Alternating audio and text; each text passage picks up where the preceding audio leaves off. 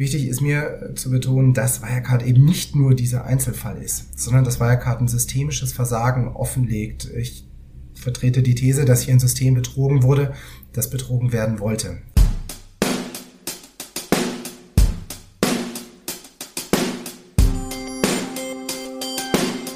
Herzlich willkommen. Das ist mittlerweile Folge 14 von unserem kleinen Podcast. Hier sprechen kluge Köpfe der Köln Alumni Podcast. Und ich freue mich heute auf einen besonderen Gast, äh, Viso-Alumnus, der danach nach seinem Studium einige verschiedene Stationen bei Medienhäusern durchlaufen hat, um dann sein Volontariat beim WDR abzuschließen.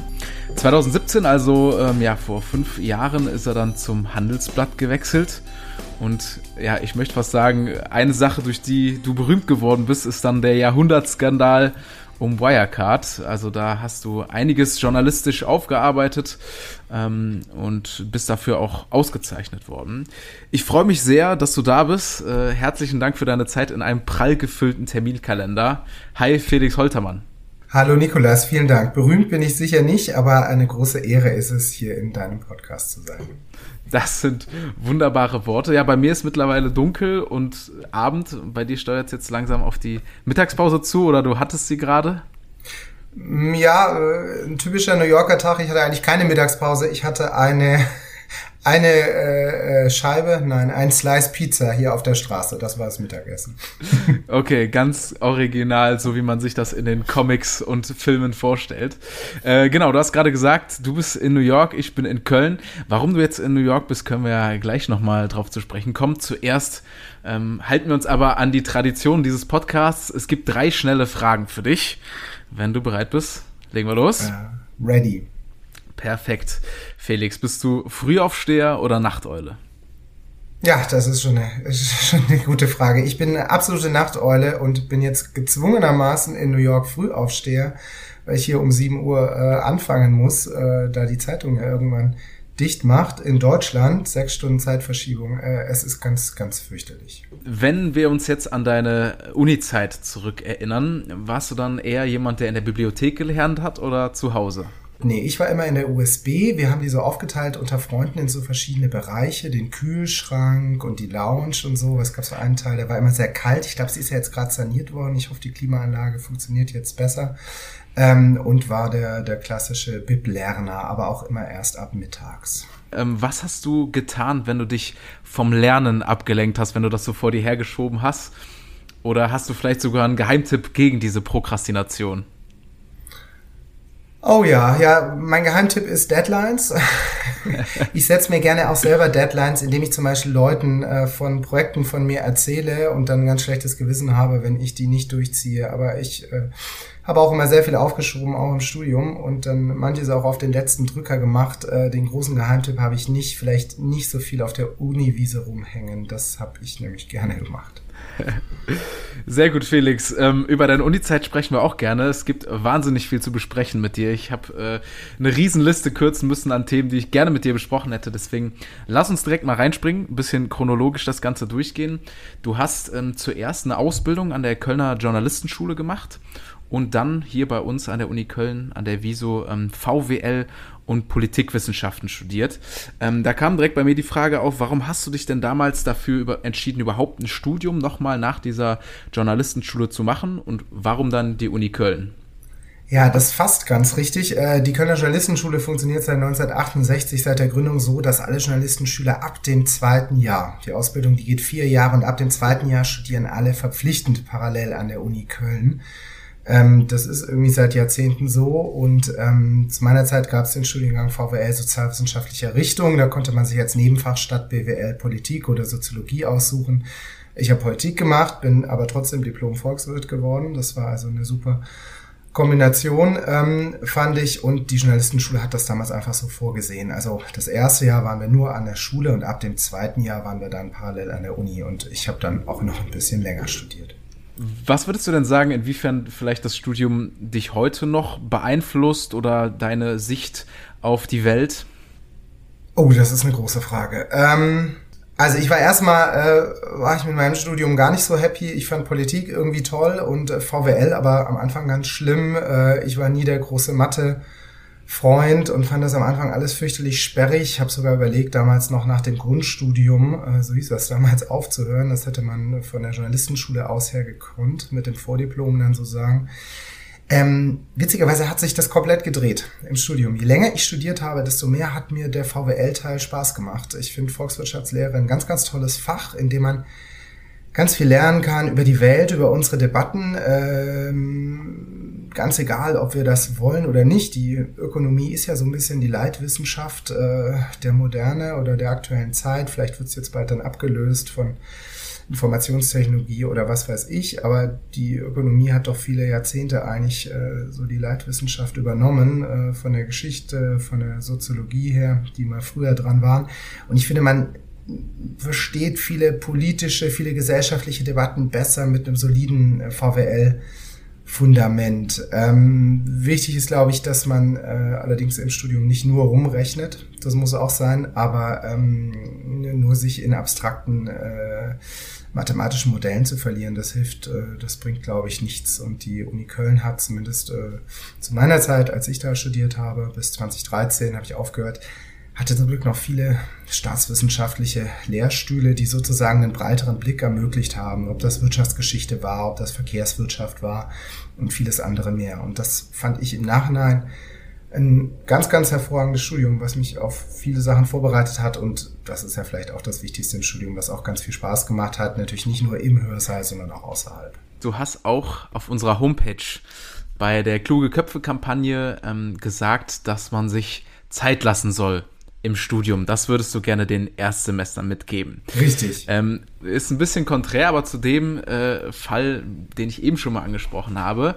ähm, da hast du dir nämlich, glaube ich, eher weniger Zeit gelassen. Es ging um den Fall Wirecard. Also ein deutsches Vorzeigeprojekt, ähm, ja, was Massen Menschen begeistert hat.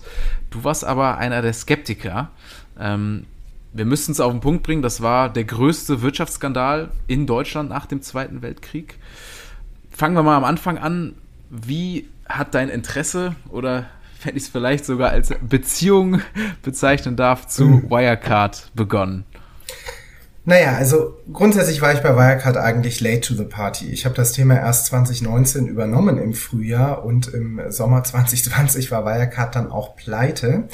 Aber äh, so ganz stimmt's dann doch nicht. Ich habe äh, schon beim Westdeutschen Rundfunk, äh, wo ich äh, nach der Uni war, mich mit ähm, Online-Glücksspiel beschäftigt, mit Zahlungsabwicklung für Online-Glücksspiel. Und ich habe mich gewundert, Online-Glücksspiel war damals illegal in Deutschland, außer in Schleswig-Holstein, das ist aber eine andere Geschichte, warum ein so großes Unternehmen wie Wirecard, später dann ja auch ein DAX-Unternehmen, also praktisch die Premium-Liga der deutschen Wirtschaft, warum das so oft auftaucht da als Zahlungsdienstleister. Beim Handelsblatt, wo ich nach dem WDR ähm, war, ähm, habe ich dann äh, 2019 in Frankfurt die Berichterstattung über äh, Finanztechnologie-Themen übernommen und da gehörte Wirecard dazu und relativ schnell nach der Recherche zu dem Unternehmen ähm, wurde mir klar, dass man hier eine Art Abgrund blickt. Ähm, jeden Stein, den man bei Wirecard umgedreht hat, äh, unter dem hat's äh, ähm, gewuselt. Und äh, je tiefer man gegraben hat, desto mehr war da. Das ist, äh, wir sprechen hier über Zahlungsabwicklung erstmal für illegale Geschäfte, Online-Glücksspiel, für betrügerische Trading-Seiten, die Menschen ausgeraubt haben, für viele andere problematische Geschäfte, Zahlungsabwicklung im Graubereich.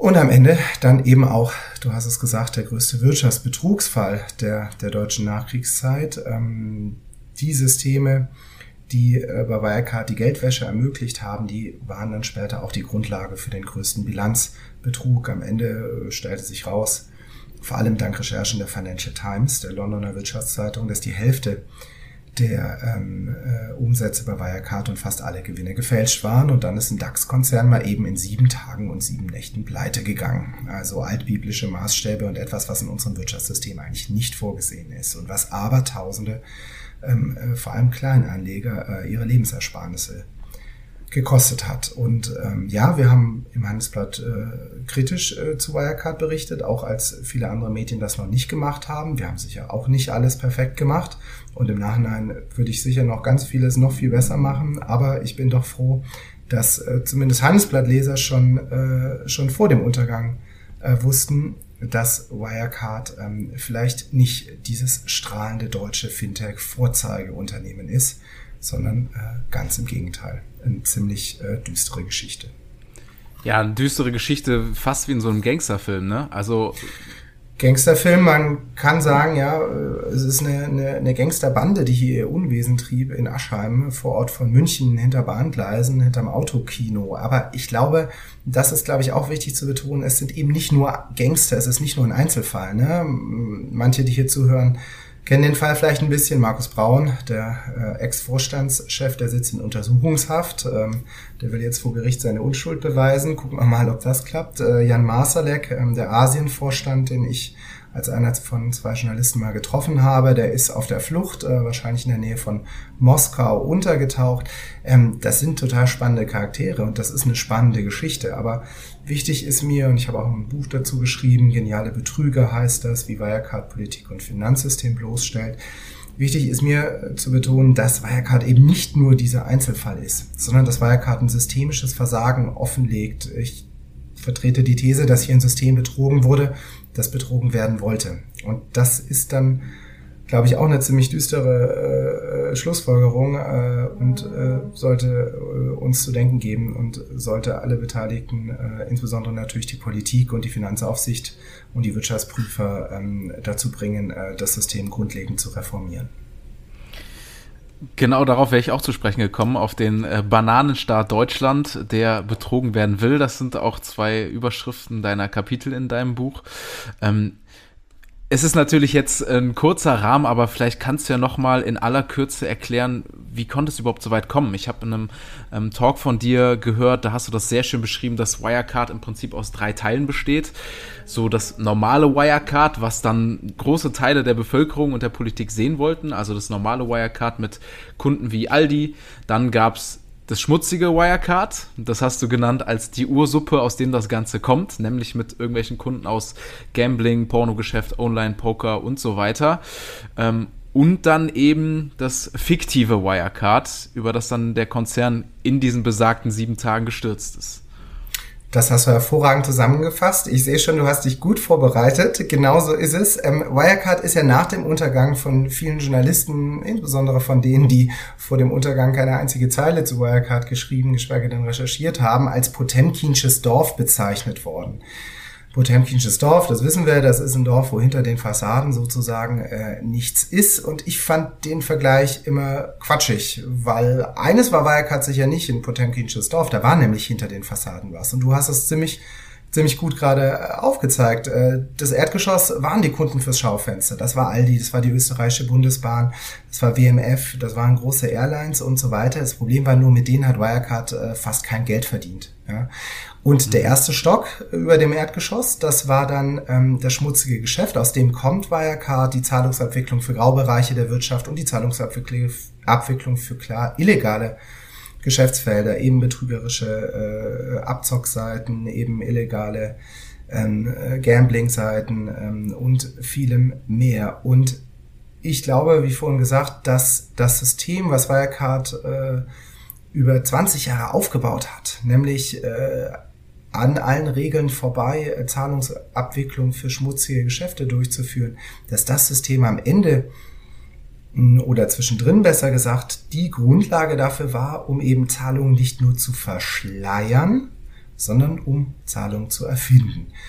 Und etwas, was mich wirklich stört, ist, dass Wirecard ja eben über diesen zweiten Stock, über die fiktiven Geschäfte erst gestürzt ist. Es gab über viele, viele, viele Jahre hinweg, anderthalb Jahrzehnte, fast seit der Gründung von Wirecard Warnungen davor, nicht, dass Wirecard jetzt äh, den größten Teil seines Geschäftes oder seiner Gewinne erfindet, sondern Warnungen davor, dass Wirecard äh, vielleicht der größte Geldwaschsalon Europas ist. Wir wissen, dass Deutschland das europäische Geldwäscheparadies ist. Das sagt die Europäische Kommission, dass Geldwäsche in Deutschland praktisch nie verfolgt wird. Ähm, und das im Land der Regeln, wo wir ja denken, jedes Dosenpfand ist auf den Cent genau äh, abgerechnet und vorgegeben.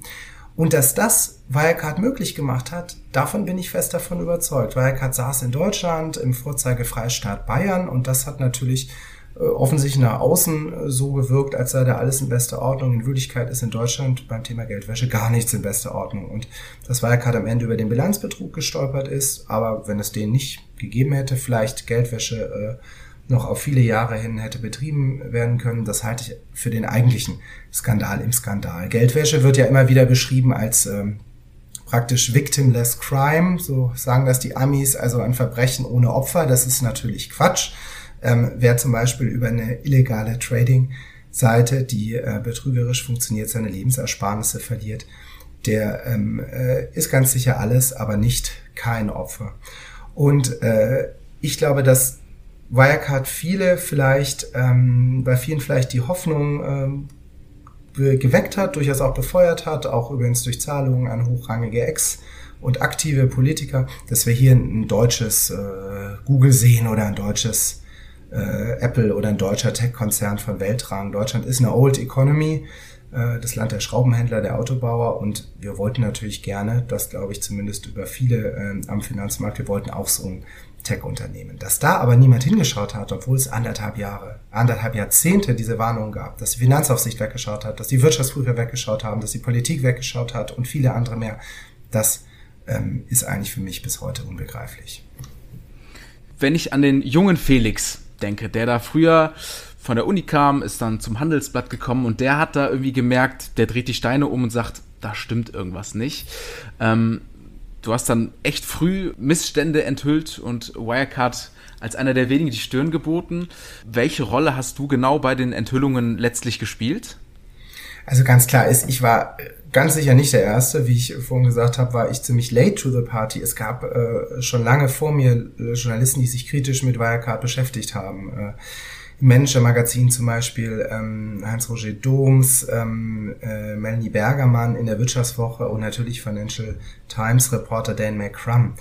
Das Problem war aber sozusagen aus meiner Sicht, dass äh, viele äh, diese Artikel nicht gelesen haben oder sie direkt abgeheftet haben. Das gilt für die interessierte Öffentlichkeit, das gilt für äh, Anleger, Magazine, die Wirecard praktisch bis ganz zum Schluss die Treue gehalten haben. Und das gilt vor allem und das äh, sehe ich hier als größtes Problem, den Institutionen in unserer Gesellschaft, die dafür bezahlt werden, kritisch hinzuschauen, die dafür jeden Tag ihr täglich Brot bekommen. Das sind die Aufseher in der Bundesanstalt für Finanzdienstleistungsaufsicht, das sind die ähm, Ermittler in der Geldwäscheprävention, bei der FIO, bei den Staatsanwaltschaften. Das sind die Wirtschaftsprüfer von Ernst Young, EY, die Wirecard eine Dekade lang geprüft haben und eine Dekade lang einen grünen Stempel verpasst haben und noch einige andere mehr. Ähm, deswegen äh, war ich da sicher eher der Letzte in der Kette als der Erste, aber was glaube ich das eigentliche Problem bei Wirecard ist, ist, dass über viele Jahre hinweg professionellen Beobachtern klar gewesen sein muss, dass es sich zumindest lohnen würde, bei Wirecard ganz genau und ganz kritisch hinzuschauen. Und das ist eben über viele, viele Jahre nicht passiert. Einer deiner einigen Tipps, die du am Ende deines Buchs gibst, ist, ähm, dass wie du es gerade angesprochen hast, Wirtschaftsprüfung und Beratung strikt getrennt werden müssen. Vielleicht kannst du uns ja noch zwei, drei andere von deinen Reformationsvorschlägen nennen. Ja, Wirtschaftsprüfung und Beratung müssen strikt getrennt werden. Ähm, absolut. Äh, die Finanzaufsicht muss äh, völlig umgebaut ähm, werden ähm, im Interesse der Verbraucher und äh, kritischer Stimmen, auch im Interesse von Whistleblowern im Übrigen, die besser geschützt werden müssen. Und das war ja sozusagen unser äh, Hauptrecherchethema beim Handelsblatt, die Geldwäsche bei Wirecard, die Geldwäscheaufsicht in Deutschland. Die muss vom Kopf auf die Füße gestellt werden. Die muss überhaupt erstmal stattfinden, statt nicht stattzufinden. Und zumindest da, das kann man ja mal auch mal positiv erwähnen, gibt es jetzt offensichtlich leise Fortschritte. Das hat sich zumindest die aktuelle Ampelkoalition auf die Fahnen geschrieben im Bundesfinanzministerium. Da plant man aktuell mit einem möglichen Bundesfinanzkriminalamt. Und das soll dann nach dem Vorbild des BKAs, des Bundeskriminalamts, eine Bundesstelle sein, die gezielt ähm, der Aufdeckung und der Verhinderung von Geldwäschestraftaten ähm, dienen soll. Also gibt Schritte in die richtige Richtung, aber noch ist das erstmal alles Papier und äh, ein Plan. Ähm, wir müssen natürlich anschauen in den kommenden Jahren, wie das dann umgesetzt und auch mit Leben gefüllt wird. Ich höre aber raus, dass du während deiner Zeit, wo du recherchiert hast und berichtet hast, ähm, kaum Zweifel an der Theorie hattest. Ist das richtig? Weil Wirecard ähm, hat ja die besten Anwälte auf dich losgeschickt. Du hast Anfeindungen bekommen von Privatpersonen, hast so Internet-Trolls bekommen. Ähm, trotzdem nie dran gezweifelt, dass du vielleicht der Verrückte sein könntest. Ähm, ja, also über Wirecard zu berichten war sicher nicht vergnügungssteuerpflichtig, du hast es schon gesagt. Ähm, äh, gab sogar Anzeigen gegen mich bei der Finanzaufsicht und Drohungen und was weiß ich. Ähm, das ist aber, glaube ich, letztendlich das übliche journalistische Geschäft, was jeder Journalist kennt, der sich ähm, mit ähm, kritischen ähm, Themen beschäftigt, der vielleicht auch sich mit mit ähm, nicht ganz äh, äh, machtlosen Unternehmen äh, oder Institutionen ähm, anlegt. Ich habe mich natürlich immer hinterfragt. Ich habe natürlich selbst immer äh, mich selbst gefragt und natürlich mit meinen Kollegen, mit meinen Chefs äh, und vielen anderen drüber gesprochen, ähm, ob wir nicht vielleicht auf dem Holzweg sind. Ähm, dass Wirecard in sieben Tagen und sieben Nächten untergeht, dass das fast das komplette Asiengeschäft gefälscht ist, das habe ich auch nicht vorausgesehen. Ähm, dass aber Wirecard ein ganz, ganz großes Geldwäscheproblem hat, dass bei Wirecard die internen Unternehmenskontrollen nicht funktionieren und dass äh, in diesem Konzern äh, vielleicht alles möglich ist und vor allem auch sehr viel Kriminelles.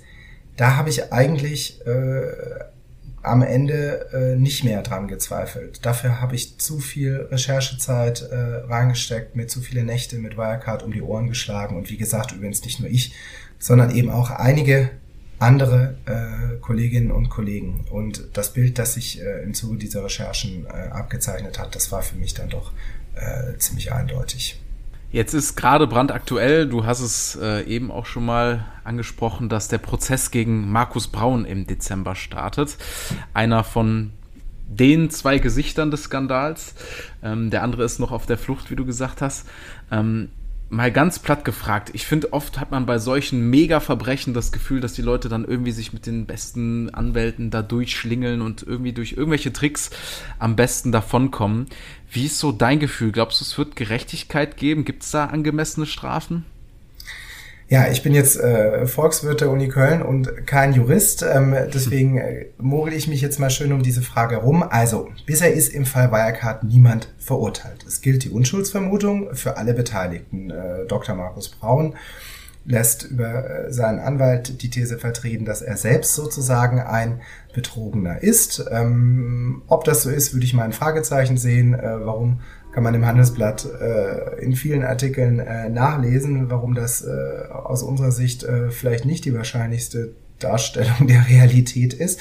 Ob es am Ende dann wirklich Gerechtigkeit gibt, da müssen wir jetzt einfach das Verfahren, da müssen wir den Prozess abwarten, da müssen wir auch abwarten, was die Staatsanwaltschaft in München alles herausgefunden hat, ähm, was auch die weiteren Anklagen noch ergeben. Braun ist ja nicht der Einzige, der ähm, äh, auf der Anklagebank ähm, landen wird, wenn wir am Ende jedes Geheimnis bei Wirecard ergründen, werden wir sozusagen die Antworten auf alle Fragen bekommen. Da traue ich mir eine klare Antwort zu, da befürchte ich nein, nicht nur weil Jan Masalek auf der Flucht ist und es zumindest aktuell nicht danach aussieht, als würden die Russen ihn ausliefern, nicht nur, weil ein wichtiger Asienstatthalter des Konzerns angeblich zumindest ähm, äh, verstorben ist, ähm, und weil es ganz, ganz viele Ungereimtheiten gibt, die auch die Ermittler, so wie es jetzt aussieht, nicht aufklären konnten.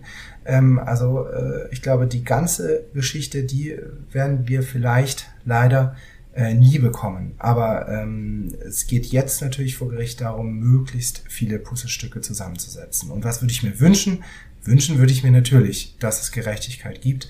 Und zwar vor allem im Interesse derjenigen, die über die Jahre Opfer von Wirecard geworden sind. Opfer zum Beispiel von Geldwäsche, von betrügerischen Internetseiten, Opfer aber auch ähm, von einem DAX-Konzern, der in sieben Tagen pleite geht und damit äh, die Werte seiner äh, vielen, vielen Kleinanleger ähm, äh, systematisch vernichtet hat. Ja, viele, viele Privatpersonen sind da zu Schaden gekommen. Da wurden ganze Ersparnisse von Familien durchzerstört. Ähm, wir können aber auf jeden Fall festhalten, dass das Beispiel Wirecard auf dem Präsentierteller zeigt, dass investigativer Journalismus nach wie vor elementar ist, besonders wenn, wie in solchen Fällen, die Kontrollinstitutionen auch unachtsam sind oder möglicherweise vielleicht sogar korrupt, auf jeden Fall unzureichende Arbeit leisten. Ähm, wie ist denn deine Auffassung von guter journalistischer Arbeit? Gute journalistische Arbeit äh, ist äh, ganz einfach eine Arbeit, die die Welt ähm, äh, darstellt und zeigt, so wie sie ist und die vor allem keine äh, Angst hat vor den großen, äh, schweren schwarzen Sesseln, vor den Reichen und Mächtigen dieser Welt, ähm, sondern die äh, kritisch hinschaut und ähm, sich nicht einschüchtern lässt. Du hast das Wort kritisch in den Mund genommen. Ähm, deswegen versuche ich jetzt mal einen riskanten Bogen zu schlagen. Ähm, kritisch sein ist immer gut. Hm, wenn wir jetzt aber an die Hochphase des Corona-Lockdowns denken, da hatten wir Verschwörungstheoretiker, da hatten wir die sogenannte gespaltene Gesellschaft wie kann ich bei so öffentlichen Meinungsbildern skeptisch bleiben und wann kann ich vertrauen und wann muss ich vielleicht doch mal genauer hinschauen, selbst wenn die große Mehrheit für eine bestimmte Seite ist? Gut, dass Mehrheiten auch irren können, das hat, glaube ich, die deutsche Geschichte des 20. Jahrhunderts sehr deutlich gezeigt. Ähm, nur weil eine Mehrheit eine Meinung vertritt, ist sie ja noch nicht richtig. Der Umkehrschluss ist aber auch nicht richtig, nur weil eine besonders lautstarke Minderheit ähm, Theorien verbreitet, die vielleicht ähm, sehr, sehr komplexe und komplizierte Prozesse auf ganz einfache Antworten runterbrechen, hat die auch nicht recht, sondern am Ende kommt es darauf an, was eben Journalismus und vielleicht auch äh, äh, striktes Denken eines jeden Einzelnen von uns, ob Reporter oder nicht, auszeichnet, nämlich äh, sich selbst ein Bild zu machen, hinzuschauen, zu lesen, nachzufragen, ähm, neugierig zu bleiben und am Ende äh, sich einen Reim auf die Welt zu machen. Das sind schöne Worte. Ich fand es nämlich auch besonders bemerkenswert, dass in dem Wirecard-Fall der damalige Finanzminister Scholz ja auch äh, mit drinne war. Auch Angela Merkel damals, Bundeskanzlerin, hat sich für Wirecard stark gemacht. Also ähm, sicherlich Personen, wo man erstmal dann vertraut, wo sich das im Nachhinein aber vielleicht so ein bisschen dann als ähm, Fehler gezeigt hat. Mhm. Ich meine, Fehler machen wir alle. Ne? Auch Journalisten machen Fehler. Ähm, äh, hat jetzt Angela Merkel äh, Geld bekommen aus irgendwelchen schwarzen Kassen von Wirecard? Nee, glaube ich nicht. Haben, äh, hat man im Kanzleramt äh, nicht ausreichend hingeschaut, nicht ausreichend aufgepasst, was zum Beispiel die Warnungen von eigenen ähm, Fachbeamten angeht oder von Botschaftsmitarbeitern, ja, das auf jeden Fall. Also äh, es zeigt sich wie immer, Irren ist menschlich und Fehler gibt's überall. Die Frage ist aber, ob man aus Fehlern Lehren zieht und ob man äh, dafür sorgt, dass sie eben nicht nochmal passieren äh, können. Und da hilft, glaube ich, ein kritischer Blick ähm, auf die Wirklichkeit immer, äh, im besten Fall natürlich schon im Vorhinein. Haben wir denn daraus gelernt? Hat sich seitdem was getan? Ja, ich habe es ja vorhin skizziert. Es gibt, äh, gibt äh, Reformprojekte, ähm, was zum Beispiel die Geldwäscheaufsicht angeht. Ähm, wird jetzt Verfahren geben gegen EY. Da müssen wir auch mal schauen, was da rauskommt. EY will sich ja jetzt aufspalten ähm, in Deutschland. Ist schon genug passiert? Kann Wirecard garantiert nicht mehr vorkommen? Nein. Das glaube ich leider nicht. Ähm, die menschliche Fantasie ist grenzenlos und so auch die menschliche kriminelle Energie. Ähm, absolut verhindern wird man den Fall Wirecard nie können. Aber es geht natürlich darum, jeden einzelnen Tag äh, eine Wiederholung eines solchen Falls möglichst zu erschweren. Vielleicht zum Abschluss des Kapitels Journalismus und Wirecard. Ich fand ein ganz nettes Zitat von dir, dass am Ende ein Einzelner gereicht hat, der das ähm, System Wirecard zum Fallen gebracht hat, nämlich der besagte Redakteur der Financial Times, der da regelmäßig seine Bedenken geäußert hat. Und äh, da hast du gesagt, Einzelne machen den Unterschied. Würdest du mir recht geben, kann man Journalismus so zusammenfassen, als den Mut, das Richtige zu tun und auch als Einzelner ähm, die Stimme zu erheben? Den größten Mut bewiesen hat hier sicher der Whistleblower, ne? der äh, in Singapur der erste war, der äh, solche Bauchschmerzen hatte mit den Geschäftspraktiken von Wirecard da, dass er sich eben an den besagten äh, Reporter der Financial Times gewandt hat, Dan McCrum, der dran geblieben ist und nicht aufgegeben hat. Aber den größten Mut, glaube ich, den hat eben dieser äh, Whistleblower ähm, äh, bewiesen. Und das ist, glaube ich, auch ein Thema, was wir in Zukunft noch viel stärker diskutieren müssen. Whistleblower sorgen oft dafür, dass äh, überhaupt Missstände aufgedeckt werden, dass zum Beispiel auch Journalisten überhaupt an die relevanten Informationen kommen, um dann gute Artikel zu schreiben. Das Problem ist, dass Whistleblower selber aber am Ende meistens nicht davon profitieren. Whistleblower ähm, haben im besten Fall mehrere Jahre ähm, Scherereien mit Anwälten und sehr viel Ärger. Und im schlechtesten Fall finden sie nie wieder einen Job, ähm, weil sie äh, als verbrannt gelten oder Menschen ihnen äh, nichts mehr zutrauen, bei anderen Unternehmen misstrauisch sind oder was weiß ich. Also ich glaube, hier sollte Mut noch sehr viel stärker belohnt werden. Und hier muss auch die Politik, hier muss auch die Finanzaufsicht und andere dafür sorgen, dass Whistleblower auch in Deutschland stärker geschützt werden. Gut, Felix. Ähm, dann danke dir schon mal für diese tiefen ähm, Einblicke auch in der Kürze der Zeit. Ähm, nehme ich da schon ganz, ganz viel mit. Mm, man hört es vielleicht bei dir im Hintergrund, äh, ein paar Sirenen, ganz, ganz typisch, wie es in New York so sein sollte. Du arbeitest jetzt schon seit 2017 beim Handelsblatt und seit diesem Jahr eben in New York. Das heißt, du bist US-Korrespondent mit Fokus auf Tech und Automotive, beziehungsweise du hast dann gesagt, alles, was noch ähm, so spannend ist. Vielleicht kannst du uns nochmal genau sagen, an welchen Themen du so genau arbeitest und was mich besonders interessiert, inwiefern all deine heutigen Aufgaben vielleicht eine Fortführung oder vielleicht sogar den kompletten Bruch zur vorherigen Tätigkeit, insbesondere Stichwort Wirecard, darstellt. Ich würde eher eine Fortführung sehen. Also dieses Technologiethema, das beschäftigt mich ähm, äh, seit vielen Jahren. Die Frage sozusagen, wie sieht die Wirtschaft der Zukunft aus? Ich habe mich in der Uni Köln äh, in meiner Diplomarbeit mit Wachstumskritik beschäftigt, also der Frage, wie das Wirtschaftswachstum der Zukunft aussieht oder ob es überhaupt noch stattfindet und wo es hingeht mit der Wirtschaft, das fand ich schon immer spannend. Das fand ich beim WDR spannend, das fand ich beim Handelsblatt spannend. Deswegen habe ich mich mit Krypto beschäftigt, äh, mit äh, Technologieunternehmen im Finanzbereich, jetzt hier in den USA vor allem mit den großen Tech-Konzernen und auch mit vielen spannenden kleinen Tech-Startups, ob das im Biotech-Bereich ist, im Bereich äh, Raumfahrt und noch ein paar abseitigere Themen, ob das im Bereich äh, Automobil ist, autonomes Fahren, Elektromobilität, Wasserstoff und so weiter. Das sind Themen, die finde ich unglaublich spannend. Und äh, ich bin sehr froh, jetzt seit diesem Jahr hier ähm, das Glück zu haben, aus New York berichten zu können und aus dem Rest der USA. Ich bin relativ viel unterwegs und eben viele Entwicklungen, ähm, die in den USA vielleicht zum allerersten Mal ähm, äh, passieren oder zum Durchbruch kommen äh, weltweit, ähm, mir aus erster Hand anzuschauen. Jetzt bist du ja, finde ich, trotzdem noch sehr, sehr jung. Ähm, wie geht man jetzt damit um, nach so einem Brocken wie Wirecard in den jungen Jahren und jetzt äh, schon in New York unterwegs? Wo kann die Reise überhaupt noch hingehen? Was hast du noch so für Projekte im Kopf, für Visionen? Oh, ich habe noch ganz viele, ganz viele äh, ähm, Projekte und Ideen. Die Frage ist nur, wann und was und wo. Ähm, werde immer wieder gefragt, seit ich jetzt in den USA bin, und das kennen sicher auch viele, die hier zuhören, äh, wo, wo siehst du dich, wo sehen Sie sich eigentlich in zwei Jahren oder wann auch immer? Und ich sage dann immer, oh, ich weiß eigentlich noch nicht mal, wo ich mich in zwei Tagen so äh, ähm, sehe. Also äh, zu viel Planung ist, glaube ich, ähm, im Leben auch nie gut. Es kommt ja am Ende und das ist eine Binse, aber sie ist trotzdem wahr, doch immer anders, als man so denkt. Deswegen äh, schauen wir mal, was die Zukunft bringt. Äh, ich bin auf jeden Fall gespannt. Und du bist gerne Journalist, äh, höre ich in den 30 Minuten, die wir jetzt schon sprechen, heraus. Ist das richtig?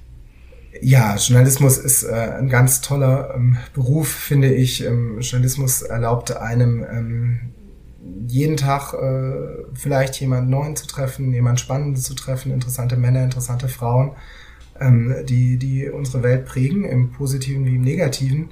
Und Journalismus erlaubt eben genau das, die doofen Fragen zu stellen, die Fragen, die hinter die äh, schweren verschlossenen Türen ähm, vielleicht auch blicken. Ähm, und äh, am Ende vom Tag hoffentlich, äh, vielleicht nicht jeden Tag, aber ab und zu dann doch mal zu wissen, warum man morgens ähm, überhaupt aufgestanden ist. Und das finde ich einen ganz, ganz tollen Beruf. Und ich bin sehr, sehr dankbar, dass ich jetzt die Chance habe, ähm, äh, das äh, zu machen und äh, hier in New York ähm, äh, jetzt sogar auch noch mit äh, ein bisschen besserer Aussicht als in Köln. Nichts gegen den Dom, hoffentlich. Ähm, Auf gar keinen Fall. Dann sag uns doch mal, du als Experte, was wird jetzt der nächste große Skandal? Das müsstest du doch jetzt vorhersagen können, oder nicht? Tja, das äh, weiß ich natürlich, aber ich werde es nicht verraten, weil ich es noch nicht beweisen kann. Nein, ähm, äh, kleiner Spaß. Ich glaube, es wird immer wieder äh, Skandale geben. Es wird, glaube ich, immer wieder äh, Themen geben, die uns beschäftigen werden.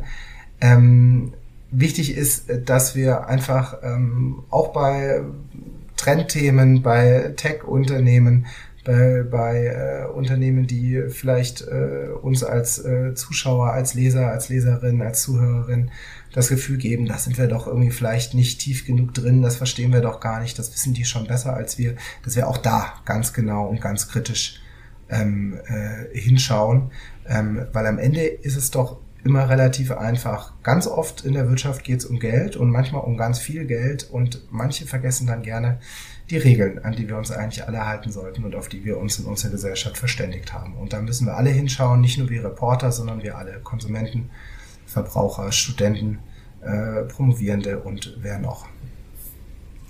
Schön, du nimmst jeden und jede mit in die Verantwortung. Das finde ich sehr, sehr gut. Wir neigen uns jetzt schon langsam dem Ende unseres Gesprächs an.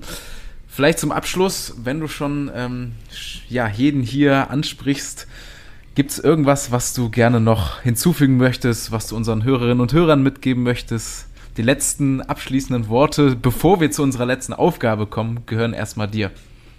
Also wenn es eins gibt, was ich glaube ich allen gerne mit auf den Weg geben würde, du hast es vorhin schon mal kurz anklingen lassen, die hier zuhören, die vielleicht selbst gerade studieren, die Studentin oder Studentin an der Uni äh, Köln, ähm, lasst euch wirklich Zeit. Ich glaube, dass äh, das Bologna-System mit äh, Credit Points und ähm, äh, Zeitvorgaben fürs Studium, ähm, dass das dazu führt, dass viele doch äh, von Semester 1 an in einer, in einer Mühle sind und sich fühlen und sich nicht mehr die Zeit nehmen dafür, was Universität ja eigentlich auch ist und was ihr sogar ganz besonders machen könnt, weil ihr im Unterschied zu wir damals keine Studiengebühren mehr, Gott sei Dank, ähm, bezahlen müsst, nämlich auch mal abseits des Weges zu schauen, vielleicht mal an eine andere Fakultät zu gehen, sich mal eine andere Vorlesung anzuhören, äh, viel zu lesen, zu reisen, äh, sich außeruniversitär zu engagieren, ob das bei Amnesty International ist, in der Hochschulgruppe oder bei vielen, vielen anderen Gruppen mehr. Das Tolle ist, die Uni Köln ist eine Massenuni und Köln ist eine Millionenstadt. Es gibt so, so viel, ähm, weil ich persönlich glaube, dass äh, wir eh alle noch bis 70 oder länger arbeiten werden und weil ich weiß aus vielen, vielen Gesprächen, dass kein einziger Personaler euch später nochmal fragen werdet, ob ihr die Regelstudienzeit eingehalten habt. Das interessiert, Entschuldigung für die Wortwahl, kein, äh, kein kleines äh, Schweinchen mehr später, sondern was interessant ist, ist, äh, was ihr draus gemacht habt aus der Zeit äh, an der Uni, äh, wie ihr euch weitergebildet habt, wie ihr erwachsen geworden seid und wie ihr hoffentlich auch eine ganz, ganz tolle Zeit hattet mit vielen äh, tollen Leuten um euch rum. Deswegen entspannt euch, lasst euch Zeit und nutzt die Chancen, die die Universität Köln bietet, weil ich glaube, das macht das Studieren an der Uni Köln besonders. Es ist was anderes, ob man an einer kleinen Privatuni am Bodensee studiert oder an so einer großen, alten, diversen und spannenden Universität wie in Köln. Das ist toll, das muss man nutzen und vor allem nicht Kürre machen lassen. Dem habe ich absolut nichts mehr hinzuzufügen. Ich hoffe, dass ähm, kein kleines Schweinchen nicht deine letzten drei Worte sind in diesem Podcast. Felix, deine letzte Aufgabe, beschreibe die Zeit an der Universität zu Köln in drei Worten. Oh, das ist schwer. Ähm, ja, dann würde ich sagen äh, Mensa, USB und Uniwiese. Wunderbar. Vielen, vielen herzlichen Dank. Es war ein absolut kurzweiliges und sehr intensives Gespräch. Ich habe viel gelernt in der Vorbereitung, aber auch heute im Gespräch. Danke für deine Zeit. Vielen Dank, Nikolas, für deine Zeit und vielen Dank für die Einladung. Schöne Grüße ins schöne Köln.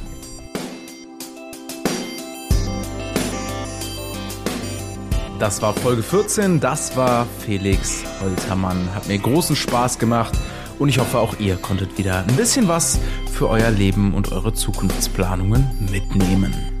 Zum Abschluss möchte ich euch noch sehr unsere Social Media Kanäle ans Herz legen. Da könnt ihr Köln Alumni sowohl auf Instagram als auch auf Facebook folgen und auch ansonsten mal kölnalumni.de auschecken und dort registrieren als Studentin oder Student, beziehungsweise natürlich auch als ehemalige. Da profitiert ihr von einem sehr starken Netzwerk und kriegt auch immer wieder neueste Informationen und tolle Geschichten, wie zum Beispiel die von Felix, auf kürzestem Wege zugeschickt.